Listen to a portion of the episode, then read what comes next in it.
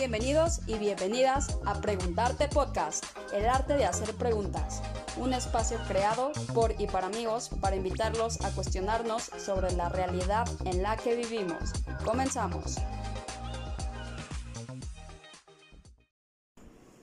Hola preguntones, bienvenidos a otro episodio más para estudiar para el examen de certificación figura 3 de la MIB. Hoy vamos a hablar de derivados y sus riesgos. Derivados es una materia que si no has llevado una, formación previa, no, no, has llevado este, una clase de esto, es probable que sea difícil de comprender ya que Considero que es del mundo de las finanzas, de lo más complejo. Son instrumentos pues beneficiosos pero riesgosos y se requiere mucha imaginación para entenderlos. Sin embargo, voy a hacer el esfuerzo de, de explicarlo lo más claro posible para que queden las menores dudas. Bueno, ¿qué es un derivado como tal? Los derivados financieros son contratos en los que se acuerda el intercambio de un activo subyacente a un precio establecido con una liquidación en un plazo futuro, ¿no? Se establece el precio de este activo subyacente en un futuro y ¿qué es un activo subyacente? Básicamente es el valor al que está referenciado el contrato. En este caso, pues tenemos dos tipos, activos subyacentes financieros que pueden ser títulos de deuda, acciones o índices, divisas y hasta hipotecas, y activos subyacentes no financieros que pueden ser commodities o, bien materias primas como maíz, como trigo, pueden ser metales preciosos como el oro y la plata, y energéticos como el petróleo y el gas. Más conceptos básicos sobre derivados, pues es el apalancamiento. Como tal, los contratos derivados son un tipo de crédito, ya que pues estos, como mencionaba, permiten asegurar cierta cantidad de, un bien o, de este activo subyacente en una fecha futura, pues a cambio de, un pago, ¿no? Eh, con el intermediario del mercado. ¿Esto para qué nos sirve? Nos, nos funciona para coberturas, para fijar el precio de, dicho activo o bien con el compromiso de entrega a, ese precio que, se pactó y de esta manera pues puedas protegerte de fluctuaciones en el mercado, ¿no? Ya sea de tasas altas de interés o del tipo de cambio, por ejemplo. Sin embargo, no solo te protege, también aparte de la cobertura, tiene un un efecto especulativo, el cual pues la especulación no es otra cosa más que eh, un tipo de apuesta, eh, claro, fundamentada, calculada, desde luego, sin embargo, pues el, el mercado es impredecible, todo puede pasar y esto pues con la finalidad de obtener un rendimiento adicional aparte de haber cubierto tu riesgo, ¿no? Dependiendo de la expectativa que tengas del movimiento de los precios en el mercado según la posición también que adquieras, pero ya hablaremos más adelante sobre posiciones y sus beneficios. Hay otro concepto por ahí que, bueno, básicamente hay dos maneras de cotizar estos, estos instrumentos. Tenemos el mercado estandarizado MEXDER, que es el, el mercado de derivados en México, completamente regulado. Y por otra parte existe otro mercado que se llama OTC, el cual no es estandarizado. OTC significa over the counter y pues esto se, permite hacer acuerdos entre, entre las partes pues para eh, negociar estos contratos, pero hechos a la medida de, quien los adquiere y los ejerce, si es el caso. Ok, eh, hablábamos de Mexder, pues es, es la bolsa de derivados constituida como una sociedad anónima de capital variable autorizada por la Secretaría de Hacienda y Crédito Público y también es un organismo autorregulatorio, esto es muy importante porque pues también es pregunta de examen. Eh, entre sus principales funciones se encuentran proveer los medios electrónicos para llevar a cabo pues el intercambio de estos contratos, promover y regular la negociación de los mismos contratos y establecer un marco regulatorio pues para que el mercado se desarrolle de buena manera. Las diferencias principales entre el mercado organizado y el OTC es que, eh, como mencionaba, en el organizado o estandarizado, pues ya tienes previamente acordado o, ya está previamente estructurado el monto, el tipo de subyacente, la fecha en que se va a liquidar el contrato y el precio de ejercicio al que vas a ejercer el contrato si es el caso, ¿no? Eh, son condiciones previamente establecidas por el mercado, en este caso MexDer. Y bueno, este, los, los contratos que se pueden negociar a grandes rasgos en el mercado organizado son futuros, opciones y engrapados, mientras que en el OTC a la medida son forwards, warrants y swaps. Posteriormente hablaré de las características de cada uno de ellos. Ok, vamos a hablar de conceptos más básicos aún que, tienen que ver con, este tipo de, de mercado. Eh, donde bueno, el rendimiento es la ganancia que obtenemos por, adquirir un, riesgo, ¿no? Al estar utilizando estos instrumentos, obviamente esto va a conllevar un riesgo que, que tiene mucho que ver también con la volatilidad del activo, la cual es medida con la desviación estándar, que junto con la varianza y el coeficiente de correlación, los cuales he explicado en módulos anteriores, en el de matemáticas, son medidas de, de riesgo que, que, pues obviamente van, van ligadas a, a tu posible posición en un contrato. Dentro de los mismos contratos tenemos el valor nocional que se refiere al valor total al que se referencia el contrato de futuros en, en, moneda corriente, digamos en pesos en nuestro país. Y pues básicamente no es otra cosa más que lo que vale el contrato en dicha divisa. Hay conceptos sobre duración. La duración es una medida que refleja la sensibilidad del precio, por ejemplo, de un bono, que también tiene que ver en la cotización de estos mercados, ante cambios en las tasas de interés. Mientras que eh, tenemos de, dos tipos de duración. Está la duración de Macaulay, que es una medida también de riesgo que mide el tiempo promedio en que un inversionista tarda en recibir el pago por, por ejemplo, un bono, ¿no? Un derivado del, bono. Y esto se mide en, años. Y por otra parte tenemos la duración modificada, que también es, es una sensibilidad de las variaciones de, de los tipos de interés, pero esto es medido en porcentaje. Bueno, hablaba de valor nocional, esto tiene una fórmula que, no mencioné, se calcula de la siguiente manera, es valor nocional igual a el precio de liquidación acordado por la cantidad o el valor que cada contrato represente eh, en el activo y por el número de contratos adquiridos. En pocas palabras, es el precio que se acordó del contrato por la cantidad de lo que vale el activo subyacente o el bien al que está referenciado el contrato por el número de contratos. Ok, eh, esto fue todo en cuanto a conceptos más básicos. Ahora vamos a hablar un poquito de riesgos que se presentan en este mercado. Bueno, ya he mencionado algunos en módulos anteriores. En este tipo de, de espacio puedes tener un riesgo de crédito, ¿no? Que no te, no te paguen lo acordado en caso de, por ejemplo, esto pasa más en un mercado OTC donde, donde no hay un organismo que regule las variaciones en, en, los, en los flujos o, o, que alguien o que haya una contraparte efectivamente que esté obligada a pagarte, ¿no? Simplemente la contraparte podría desaparecerse y ese es otro riesgo que tenemos, es el incumplimiento de entrega en, del activo o de pago, ¿no? Por otra parte. El del mercado, pues no es otra cosa más que el movimiento en el precio de los valores, ¿no? O sea, según tu posición, si se hubo baja, si esto te beneficia o te perjudica.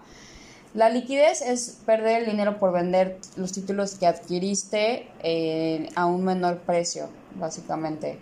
El lo operacional pues son riesgos humanos y tecnológicos, ¿no? Riesgos que suceden en el día a día por faltas de control interno o fallas en el sistema. Mientras tenemos el riesgo sistémico o sistemático, que son eventos que afectan a toda la economía y sus sectores en conjunto, y el no sistemático, que es el que afecta a la empresa y se puede diversificar para tratar de, de mitigarlo, pero esto es inherente a cada una de las empresas de manera individual.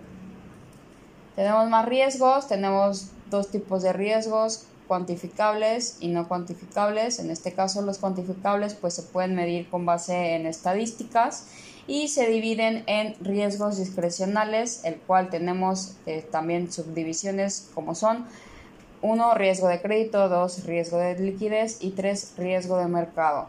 Por otra parte, los riesgos no discrecionales no se pueden medir estadísticamente, también conocido como, como no cuantificables, se dividen a su vez en el riesgo estratégico, en el riesgo de negocio y en el riesgo de reputación.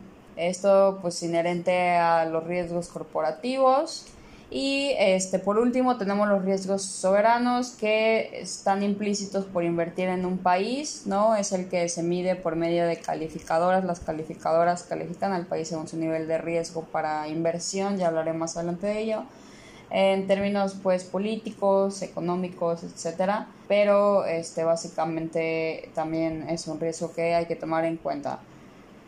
Y hay otra medida estadística que se llama VAR o Value at Risk, que mide el riesgo del mercado y estima la pérdida máxima que puedes perder en dinero de tu portafolio de inversión, eh, según un nivel de probabilidad.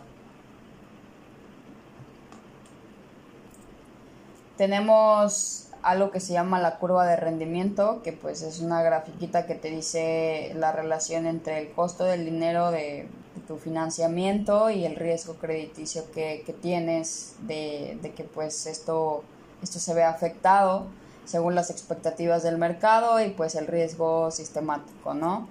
Tenemos también otras medidas o análisis de sensibilidad en el mercado, como son las betas. Las betas son una medida de riesgo que comúnmente vemos en el mercado de capitales, pero pues tienen que ver en derivados porque pues los contratos van referenciados también a, acciones, por ejemplo, o índices del mercado accionario. Hay otra cosa que se llama eh, análisis DB01 y es el valor absoluto del cambio en el precio de un bono por el cambio de un punto base en el rendimiento. Así está tal cual. No hay nada más que agregar. Medimos pues la correlación de dos activos, como ya mencionaba, para ver qué tan eh, correlacionados están con, con, el mercado. Este, ¿no? Esto ya hablé previamente en matemáticas, ¿no? No, no es bueno tener dos activos muy correlacionados, hay que diversificar. Y eh, bueno, por último tenemos el análisis de delta. Delta es una medida de sensibilidad, es una griega, que más adelante también hablaré de, de cada una de ellas, pero esta es la más importante porque eh, es la más utilizada y mide el cambio del precio de la opción en relación a cambios en el precio del activo subyacente. O sea, si se mueve el el bien que, está referenciado a nuestro contrato, pues Delta va a sufrir una variación en su precio. ¿Y cómo pagamos un precio de, un contrato? Pues eh, comúnmente, por ejemplo, en las opciones, pues puede ser una prima.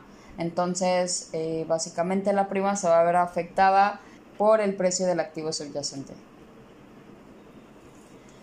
Hay un concepto muy sencillo que es el de base, básicamente es la diferencia entre el precio spot del activo subyacente o el precio al, día de hoy menos el precio futuro del activo subyacente. Esta base pues nos ayuda a saber cuánto es el diferencial de un contrato pagado al día de hoy y pues nos conviene para tener una base más positiva que el precio spot sea mayor al precio futuro y si hay una diferencia entre el precio futuro menor al precio spot tendremos una base más negativa.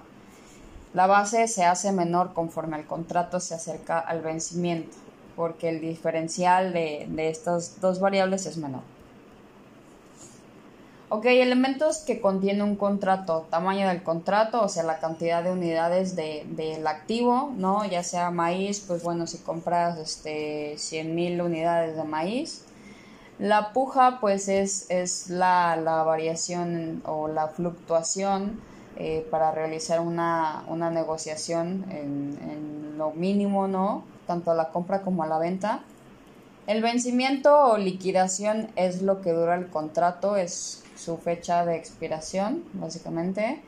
Y la calidad son las características a las que va referenciada el contrato. O sea, si estás comprando maíz, pues te dice maíz amarillo, calidad americana o algo por el estilo.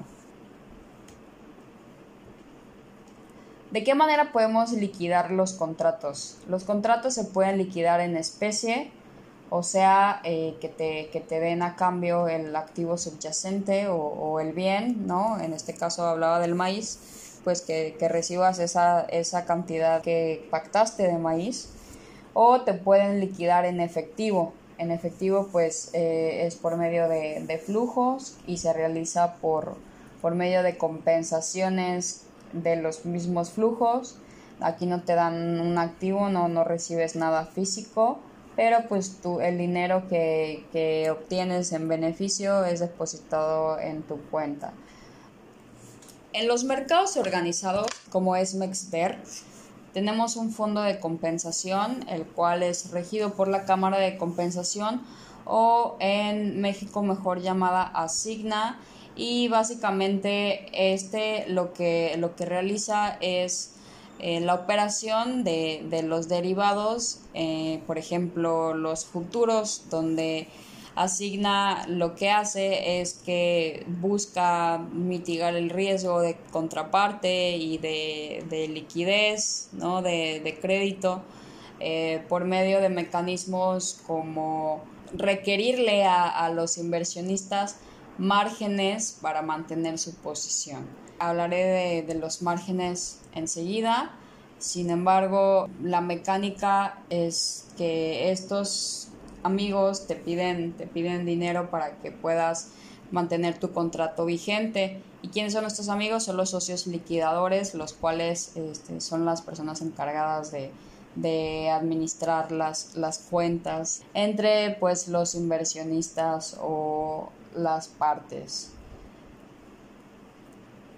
Más conceptos de los contratos es, eh, bueno, la posición abierta es el número de contratos abiertos en una misma serie, o sea, de, de un mismo tipo que mantiene un inversionista y pues que no han sido cancelados por, por otra posición, ¿no? la posición opuesta en este caso que, sería si tú tienes una posición de compra, pues la posición de venta te cancelaría esa posición abierta. La posición al vencimiento, pues no es otra cosa más que la que se tiene al momento de liquidación del contrato hasta el último día que esto sucede. Y hay otros conceptos muy importantes que es volumen operado, que es la cantidad total de contratos que se, que se cotizaron en el mercado ese día sin importar su posición. Y el interés abierto son los contratos vigentes de también una misma serie, un mismo tipo, y que estos no han sido cancelados por la otra posición, ¿no? Por la posición opuesta.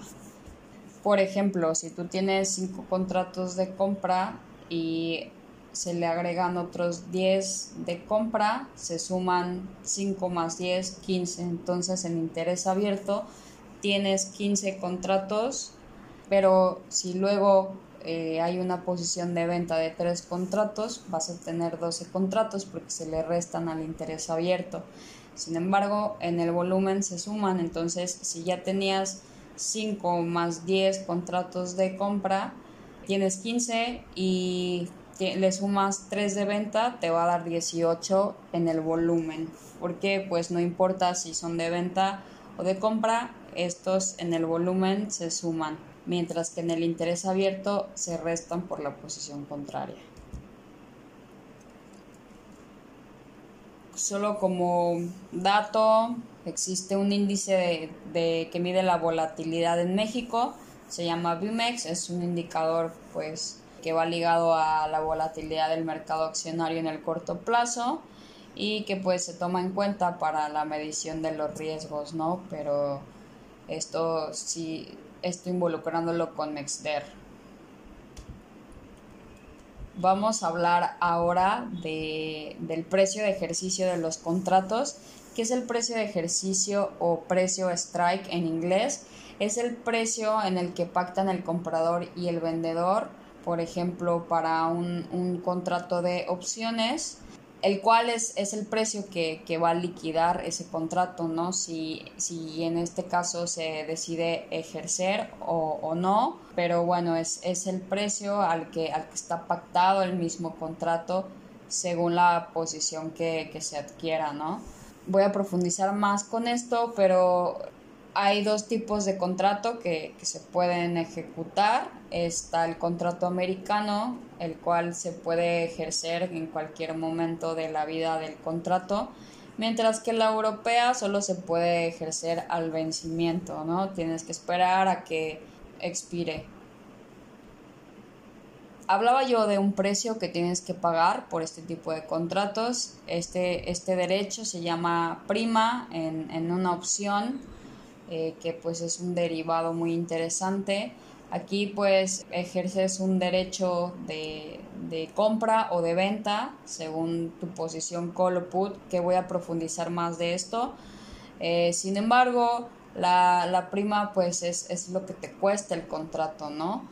Se divide a su vez esta prima en dos partes. Tenemos el valor intrínseco, que pues es el que representa el valor positivo, desde luego, de la diferencia entre el precio del mercado y el precio de, ejercicio, ¿no? O el precio de liquidación o de vencimiento, o el strike, también conocido. Para las posiciones call tenemos call es igual a spot menos strike, como a cero te tiene que dar positivo. Si la opción te da negativa, el contrato en su valor intrínseco va a valer cero. Por otra parte, la posición de put es strike menos spot. Si la opción a su vez te da un valor intrínseco negativo, pues va a ser, va a ser de cero porque no podemos tener valores intrínsecos negativos. El valor extrínseco, por otra parte, pues es el, precio del mercado que, que se le da, ¿no? Con base en la especulación del mismo. Me adelanté un poquito en las opciones, pero prometo, prometo elaborar más. Solo tengan presente que pues para este tipo de contratos se paga una prima, se pueden adquirir dos posiciones principales que es call y put, pero a su vez pues existen contrapartes, ¿no? Para cada posición.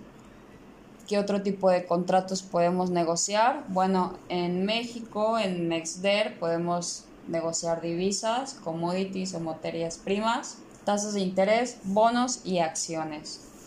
Sobre los contratos de divisas es importante saber que el tamaño del contrato son 10 mil dólares, el mercado cotiza de 7 y media a 2 de la tarde y pues es lo, lo más relevante de esto.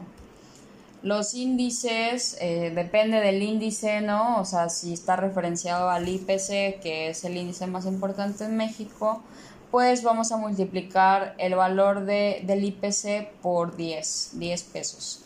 Mientras que si se trata de el mini IPC, vamos a multiplicar el valor del IPC durante el día por 2 pesos. Los contratos de índices cotizan de 7 y media a 3 de la tarde en tiempo de la Ciudad de México. Tenemos contratos sobre tasas de interés, los cuales comúnmente van referenciados a la TIE o la tasa de interés interbancaria. Son comúnmente utilizados para los swaps, pero pues más adelante hablaré de cada uno de, los tipos de derivados que tenemos. El tamaño del contrato para las, los contratos de tasas de interés es de 100 mil pesos y básicamente eso es lo que es relevante de esto. Tenemos futuros sobre tasas de interés a su vez. Los futuros son otro tipo de derivados. Eh, en este caso son CETES, son 10.000 CETES equivalentes a 100 mil pesos. Tenemos futuros sobre bonos también. Los bonos, eh, pues el tamaño del contrato equivale a 100 bonos o 100 mil pesos. Y pues hay un concepto por ahí donde, donde la posición que te vende los bonos te va a entregar comúnmente el que sea más barato de estos bonos, ¿no? Este concepto se llama cheapest to deliver y esto pues lo hace para obtener el mayor beneficio posible.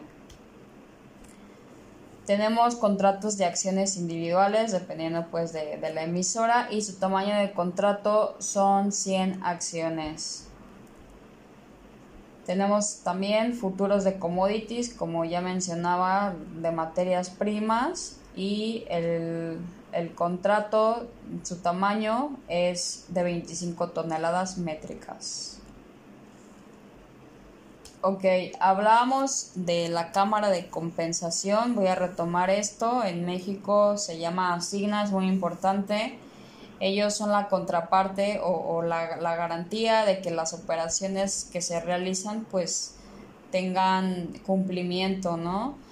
Eh, Asigna fue constituida en 1998 por BBVA Bancomer como un fideicomiso administrado y pues hay dos conceptos que se, relacionan aquí, el de socio liquidador, que, que, ya lo mencionaba, son los que realizan las operaciones de Asigna por parte de Asigna. Y hay socios liquidadores de su posición propia, los cuales trabajan para su grupo financiero, mientras que hay otros que trabajan para terceros, ¿no? A cuenta de los clientes no confundir socio liquidador con operador o operadores. Ellos son las instituciones de crédito o casas de bolsa, ¿no? Como, como GBM, como Monex, casa de bolsa. Son pues básicamente los intermediarios, pero ellos no van a estar realizando las liquidaciones de, los socios, que pues eh, como, como decía, son los que eh, hacen que, suceda la, compensación de, flujos entre las partes, que pues se, garantice el, cumplimiento, que pues no, vaya a haber eh, un riesgo de contraparte de que se desaparezca la otra persona. Básicamente eso es lo que, lo que hacen los socios liquidadores, los operadores pues promueven los valores, ¿no? Eh, en esencia, pero no, no, los, no los liquidan. También hay operadores de posición propia y operadores de posición de terceros. Ok, los socios liquidadores, ¿cómo, cómo trabajan?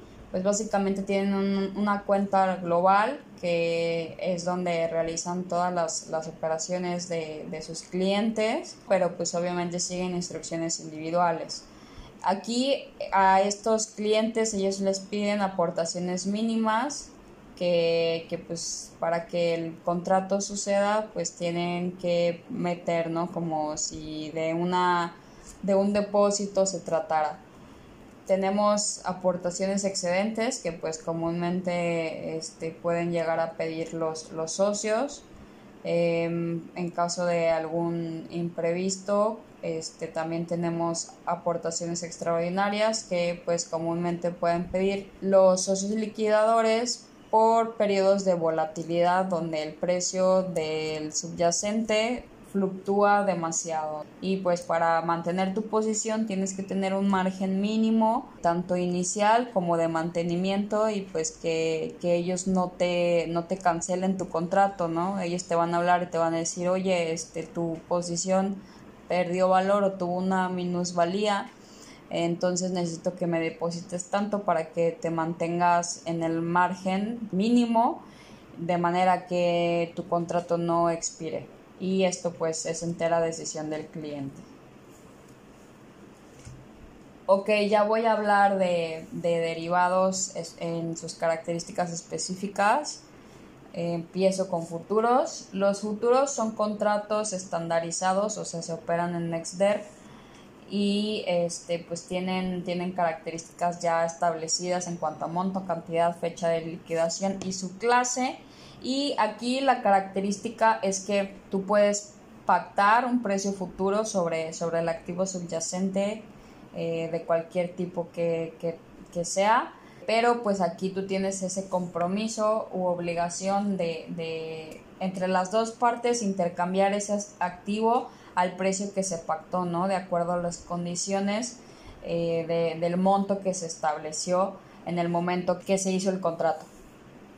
Eh, también son conocidos como contratos adelantados. Su primo hermano del mercado OTC sería un forward, pero pues este es hecho a la medida, sin embargo tiene una dinámica muy parecida o prácticamente igual, solo que, pues opera en el mercado OTC, mientras que los futuros operan en MexDer. Tenemos los swaps. Los swaps también son conocidos como permutas financieras, o sea, intercambios de flujo de efectivo. Aquí no te van a dar un subyacente, simplemente eh, se hace un canje de, de, flujos en periodos futuros y pues es como hacer muchos forwards en uno pero pues para evitarte hacer muchos contratos de forward, pues haces swaps porque quieres una operación más constante eh, y no sin la necesidad de, abrir más contratos y pagar más caro. Estos no pertenecen a Mexder, estos pertenecen al mercado OTC porque son hechos a la medida según el interés de, de quien lo contrata y pues se pueden referenciar a tasas de interés flotante o variable y a, intercambiarlos por tasa fija o viceversa o también se pueden operar para divisas, ya sea la paridad peso mexicano contra dólar. Ok, el tamaño del contrato de los swaps son 100 mil pesos, esto es lo que es más relevante saber. Las opciones, ya les daba un spoiler de las opciones que, desde mi punto de vista son los derivados más interesantes y a los que se les puede sacar más jugo.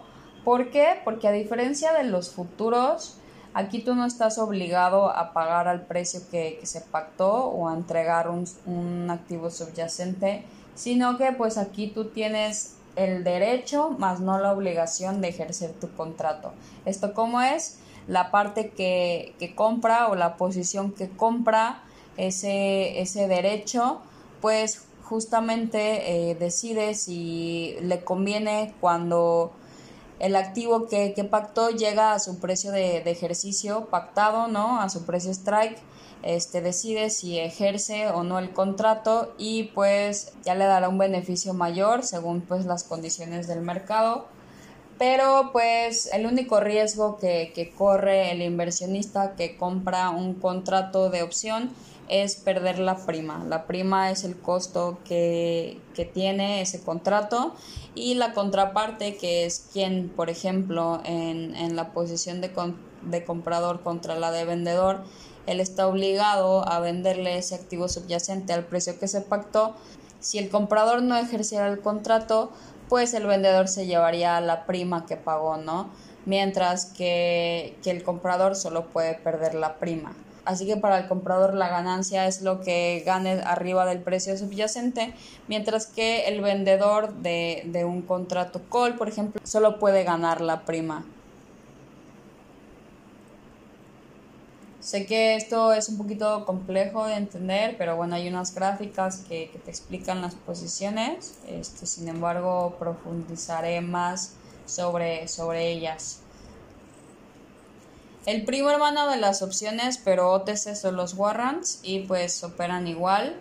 Se paga una prima por tener el derecho de comprar o de vender, ya sea comprar call, vender put, que son las posiciones que, que tenemos y también depende de la voluntad del inversionista que compró el derecho por medio de la prima para si quiere ejercerlo o no, pues es, es lo, que, lo que él decida, ¿no? Y la otra contraparte pues tiene que cumplir su deseo. Ok, ya, ya mencionaba que para, para un contrato de opción tenemos dos posiciones iniciales, call y put donde el call es la persona que, a través del pago de la prima tiene el derecho de adquirir el activo subyacente al que se pactó el contrato en un precio establecido, ¿no? Obviamente si le conviene y cómo le, le convendría, pues que el precio spot o el precio del mercado fuera más alto que el precio de ejercicio que se pactó y ahí es donde su beneficio puede ser ilimitado. Mientras que la contraparte tendría eh, que venderle ese activo subyacente al precio que pactó si decide ejercerlo. Y bueno, ¿cómo se llaman estas contrapartes? El comprador está largo en la posición, largo quiere decir que, pues tiene, está largo en el derecho de, adquirir el activo, eh, mientras que la posición corta es quien, quien le va a vender, quien está obligado a venderle ese activo al precio que se pactó si es que la, posición con larga decide ejercerlo según el beneficio que ya explicaba de, tener un, un, spot o precio de mercado mayor al precio de ejercicio. Por otra parte, tenemos el put. El put es el mismo derecho eh, que adquieres por medio de la prima, pero ahora derecho de vender. No así el call, que es el derecho de comprar el activo subyacente. Aquí tú tienes el derecho de venderle a la contraparte, o sea, la posición corta, el, activo subyacente y la posición corta le tiene que comprar a la posición larga put el activo que se pactó, ¿no? Esto en el supuesto caso de que el precio de ejercicio sea mayor al precio del mercado o precio spot. Y pues hay unas grafiquitas donde puedes verlo, las puedes buscar en internet. La opción call va a preferir eh, que, su posición vaya al alza, mientras la opción put va a preferir que su posición vaya a la baja. Hay otros conceptos que tienen que ver con la manera en que se, ejerce o no el contrato, donde si tenemos eh, opciones in the money o dentro del dinero, sería que, que pues la posición call está, está ganando, ¿no? Esto sucede cuando el precio de ejercicio es menor al precio del mercado o el precio del mercado es mayor al precio de ejercicio. Y pues en este caso la opción call estaría in the money y ejercería la opción, mientras la opción put está in the money si el precio de ejercicio es mayor al precio del mercado. Tenemos otra situación at the money que es cuando la opción está sobre el dinero, o sea, no ganas ni pierdes, es indiferente si, ejerces o no el contrato, porque pues la, opción va a estar en el precio de ejercicio en el que se pactó, entonces no ganas ni pierdes arriba o abajo. Así que da igual si, si ejerces o no la opción, pero pues ya pagaste la prima y ya, como quien dice, pues ya la perdiste, ¿no? Y por último está la situación de out of the money o fuera del dinero, que es cuando ya la opción se te fue, ya no estás ganando un beneficio, te salió contraproducente a tu posición. Entonces, eh, pues ahí ya, ya no ejerces la, la, opción porque no es, no es el escenario que esperabas. Esto sucede cuando en un call el precio de ejercicio es mayor al precio del mercado y en un put el precio de ejercicio es menor al precio del mercado.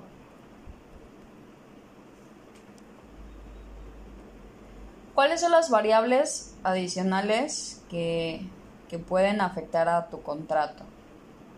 Bueno, eh, tenemos el precio de ejercicio, como, como he mencionado, que es el precio pactado del contrato o el precio strike tenemos el precio del subyacente, o sea, es el precio del mercado en ese momento este, de, pues el bien al que está referenciado el contrato. Tenemos el vencimiento, que es el plazo de liquidación del contrato y que pues bueno, a mayor vencimiento más caro te va a salir ese contrato, ¿no? Porque pues pueden pasar muchas cosas en el futuro y por ende pues vas a pagar una prima sobre la opción más costosa a medida, eh, por el contrario, que, este vencimiento sea más corto o esté por vencer, pues vas a pagar una prima más barata. También los contratos eh, están muy ligados a, las tasas de interés, por ejemplo la tasa libre de riesgo, que, pues es comúnmente la, referencia del mercado. Eh, también el dividendo que pagan, si es el caso en el en el caso supuesto de una opción sobre acciones y pues la volatilidad del subyacente, ¿no? O sea, qué tan, tan riesgoso es, qué tanto fluctúa hacia la alza o hacia la baja de acuerdo a, pues medidas como, como la desviación estándar que te calculan justamente ese, ese riesgo de volatilidad de los mercados. Para este tipo de, derivado, que son las opciones, tenemos un par de maneras de, evaluarlas. Se evalúan con la finalidad de calcular la prima, ¿no? El, que realiza el contrato, pues con base en los riesgos que supone, va, a utilizar uno u otro método, que, el primero el más popular es Black Scholes y tenemos también por otra parte el, binomial. Ok, Black Scholes es un modelo diseñado como, como ya lo dije para calcular el, valor de, la opción. Y eh, su distinción es que solo opera con, contratos de tipo europeo, o sea, los que se pueden liquidar hasta el vencimiento. Mientras que las binomiales las utilizamos comúnmente para las opciones americanas, o sea, las que se pueden ejercer o, liquidar en, cualquier momento de la vida del contrato. Esta evaluación adquiere como una forma de, árbol binomial donde existen dos escenarios, a la alza o a la baja, pero pues presenta algunas condiciones, ¿no? En el binomial los precios y las tasas son discretos, mientras que Black Scholes los precios y tasas son constantes. Black Scholes es el modelo que vino a mejorar ciertas dificultades del binomial y es la más comúnmente utilizada, ¿no? Estos, estos desarrolladores del modelo ganaron el premio Nobel por, por su aportación, porque bueno, no solo sirven para opciones, sino han demostrado utilidad en otros en otros sectores financieros. En cuanto a las opciones, eh, seguimos hablando de, ellas. Mencionaba ya las sensibilidades o griegas. La que mencioné inicialmente fue delta, que, pues este, esta sensibilidad te permite saber qué tanto varía la opción y su precio o, o el costo de la prima con base en, el cambio del precio del activo subyacente. Si se mueve este activo, pues obviamente va, a haber una fluctuación del precio y eso lo mide delta. Por otra parte tenemos gamma. Gamma se dice que es la delta de delta. Gamma es la que te dice que tanto se mueve delta en relación a su movimiento inicial por el activo subyacente. Esto te ayuda a hacer ajustes sobre tu evaluación. Tenemos teta. Teta es la sensibilidad del precio de la opción ante cambios en el tiempo. Ya, ya lo decía, si un contrato está por vencer, pues la teta probablemente este, te indique un movimiento nulo. Mientras que si un contrato todavía le falta un rato para, vencer, pues probablemente la, teta se esté moviendo más, ¿no? Sea más activa, eh, porque pues en el largo plazo pueden pasar más cosas durante el tiempo. Tenemos RO. RO es la sensibilidad del precio de la opción ante cambios en la tasa de interés. Y Vega también es una sensibilidad que utilizamos eh, en el cambio del precio de la opción, pero cuando esto es afectado por la volatilidad del mercado. Esas fueron las griegas y bueno, en cuanto a, los ejercicios son los que comúnmente más se presentan en, en, el módulo de derivados. Las opciones yo le pondría principal enfoque aquí porque este es, es de lo que más viene. Tenemos otro concepto llamado paridad put-call. Básicamente es esta relación que promueve el equilibrio entre los precios de las opciones de compra y las, las de venta, pero de tipo europeo. Estas posiciones son llamadas sintéticas porque se producen de forma artificial es una manera de abaratar costos de, de una opción conformada por una posición del activo subyacente y una posición de la opción opuesta a la que, a la que tenías. La fórmula es S igual a C menos P más K, donde S significa valor del activo subyacente, C significa valor de, la opción call o el valor de la prima del call, menos P, que es el valor de, de la prima del put, más el precio de ejercicio de ambas opciones. Y esta es la fórmula de paridad put-call. Se pueden despejar estas posiciones sintéticas para obtener un cal sintético, pues compramos una opción de tipo put, adquirimos el, el activo subyacente S y pues solicitamos en préstamo el valor del de, precio de ejercicio o strike. O sea, la fórmula es C igual a P más S menos K.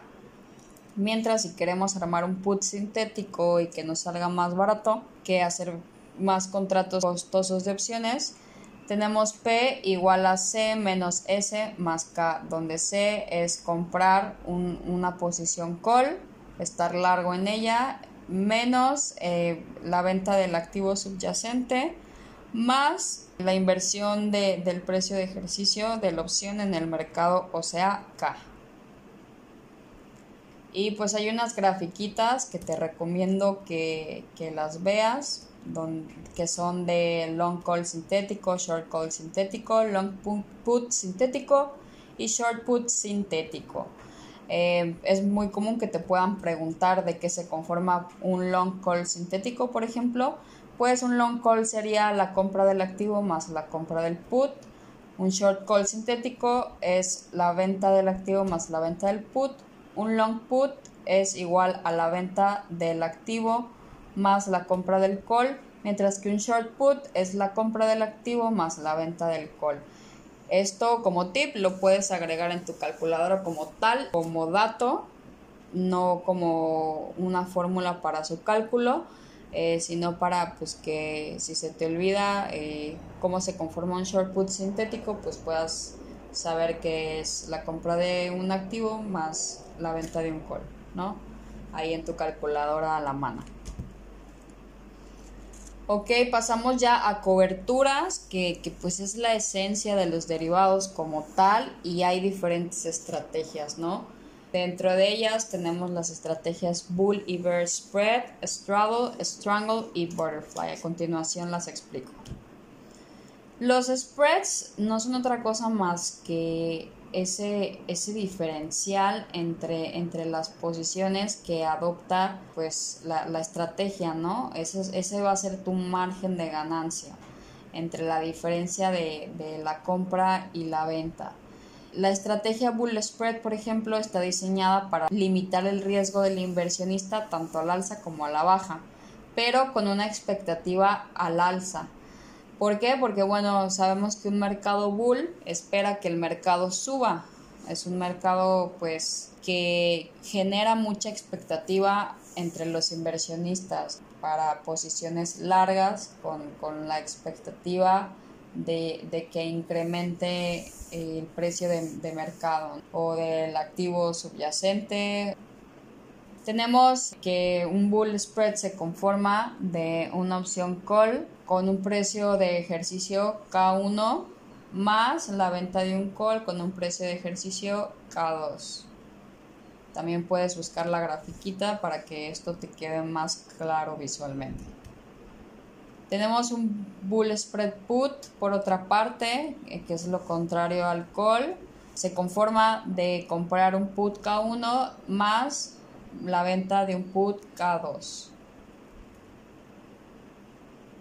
Ahora el contrario al, mercado bull es el mercado bear que tiene una expectativa a la baja y para eso utilizamos el bear spread donde este, se espera que el precio del activo subyacente baje como ya mencioné y para un bear spread call se conforma de comprar un call K2 más vender un call K1 Así apréndetelo o agrégalo a tu calculadora.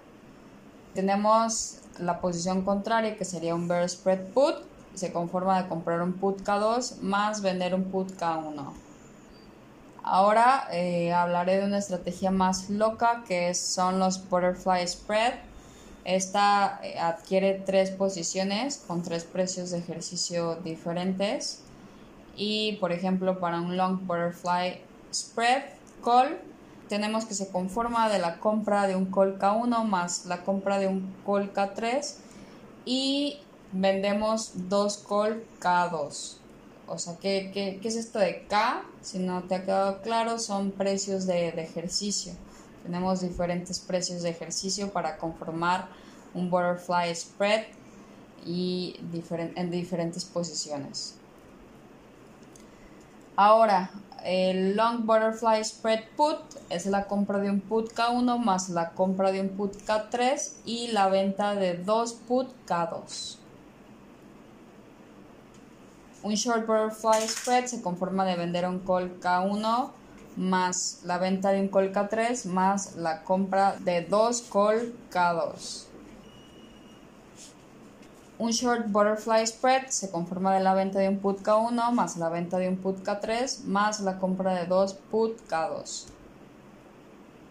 Ahora, los straddle. El straddle es una estrategia que vamos a utilizar para estrategia contra volatilidad y no importa si, si esta volatilidad es hacia la alza o hacia la baja, el straddle va a hacer maravillas por ti. ¿Cómo se conforma? Con la compra de un call K y la compra de un put K. O sea que tiene que tener el mismo precio de, ejercicio y la misma fecha de vencimiento. Aquí no importa este, esto de K1, K2, aquí simplemente es lo mismo. Es comprar dos posiciones, una de cada una, call y put. Un short straddle es contrario, sería una venta de un call a un mismo precio de ejercicio y una venta de un put también a un mismo precio de ejercicio y con fecha de vencimiento igual. Hay otro parecido que se llama Strangle, se parece, se parece al straddle, también conocido como Bottom Vertical Combination sin embargo, aquí lo que cambia es que eh, se adquiere una opción de venta y compra con la misma fecha de vencimiento, pero con diferentes precios de ejercicio, mientras que en el straddle son, iguales los precios de ejercicio, ¿no? También nos protegen contra volatilidad a la alza o a la baja. Y un long strangle se conforma de un put K1 más un, la compra de, de un call K2. Para los dos compramos put y call pero aquí a diferentes precios de ejercicio. Por otra parte, un short strangle es la venta de un put K1 más la venta de un call K2. Listo, esto fueron las estrategias de cobertura. Sé que pueden ser un poquito difíciles de entender así este, auditivamente y sobre todo si nunca habías escuchado hablar de ellos. Pero este, sí te recomiendo que veas gráficas, que indagues más a profundidad para que pues puedas eh, comprender mejor estos conceptos. Sin embargo, con la composición de, la estructura de las fórmulas que te pasé de cada estrategia de, cobertura, pues fácilmente con que la tengas en, en tu calculadora puedes consultarlo para el examen y tener esa parte correcta. Cambiando de tema, hay otra cosa que se llaman operaciones de engrapados. Es, es, un concepto que inicialmente me costó entender, creo que de los más confusos y no, también no habías oído hablar de ellos. Pero un engrapado no es otra cosa más que muchos futuros en uno. Y pues son la, la manera de, de derivado en un mercado estandarizado mientras que su primo hermano del mercado OTC sería un swap. Eh, sin embargo, este, los engrapados están completamente estructurados para, su negociación estandarizada y se pueden cotizar divisas de tipo de cambio y hay engrapados de, de tasas. Es como engrapar muchos futuros en uno, pero cotizados en un mercado estándar. Listo, hay otro concepto también complejo que, se llama notas estructuradas. La nota estructurada también es un producto financiero, ¿no? Un instrumento eh, derivado, pero en su combinación con títulos de deuda, que son los títulos de deuda, pues, por ejemplo, bonos, ¿no? Eh, esto se utiliza para, para, también cobertura y especulación, donde pues con las opciones, por ejemplo, puedes adquirir una nota estructurada de, de opciones donde te cubres de, de, un riesgo y pues con el remanente de lo que te quedó de tu portafolio puedes invertirlo en CETES, por ejemplo, y tener más liquidez, ¿no? Por tu operación o tener un poquito de rendimiento por dinero que pues estaba, estaba ahí sin utilizar, ¿no? Entonces, eh, recapitulando, las notas estructuradas se componen de instrumentos de deuda con alguna estrategia de derivados. Una, es una combinación de renta fija más renta variable. No necesariamente tienen que ser opciones. Pueden ser otro tipo de derivados y pueden ser otro tipo de instrumentos este, que no sean CETES pero esto dependerá de, la estrategia del inversionista. Por último, pero no menos importante, hablaba de, ya de, mencionaba las agencias calificadoras. Estas pues tienen la facultad de, asignar una calificación, eh, sobre todo en, títulos de deuda. Esto es muy importante para los bonos pues corporativos, para también bonos de, de empresas públicas y pues determinar la, la, capacidad del pago de las mismas, ¿no? O sea, si no te pagan, pues obviamente vas a tener bonos riesgosos, así que probablemente te tengan que dar una sobretasa o un rendimiento más alto porque pues el riesgo de impago es mayor, ¿no?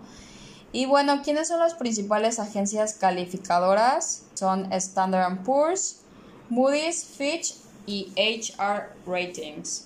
Estas empresas utilizan escalas de calificación que pues las agrupan de diferente manera según sus diferentes criterios.